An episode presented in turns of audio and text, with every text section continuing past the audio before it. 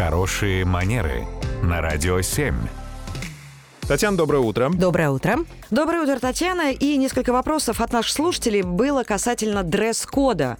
Актуально ли это сейчас и в каких ситуациях стоит его соблюдать? Вы знаете, вот с точки зрения моей практики, а я работаю очень много с корпоративными клиентами, их более 90 компаний в активе, с которыми я общаюсь, они есть более консервативные, менее консервативные. Так вот, увидев большое количество организаций и коллективов, могу сказать, что все-таки тенденция скорее идет на упрощение дресс дресс-кода.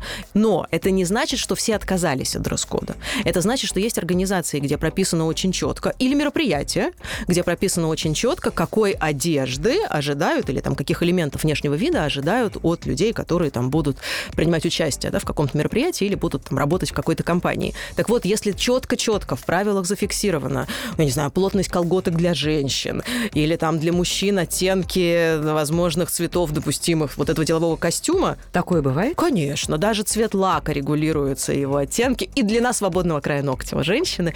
Очень много есть очень разных вариантов. Так вот, если все так строго, тогда, конечно, ну, нужно принимать для себя концептуальное решение. Либо я принимаю эти правила и здесь работаю или посещаю это мероприятие, ну, или я такая свободная личность, и мне это все чуждо, и я сюда к вам не приду.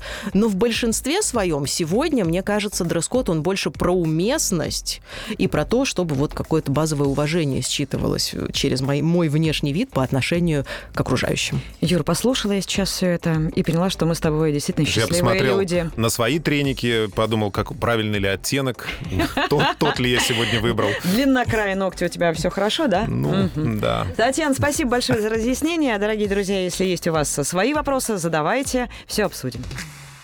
Радио 7.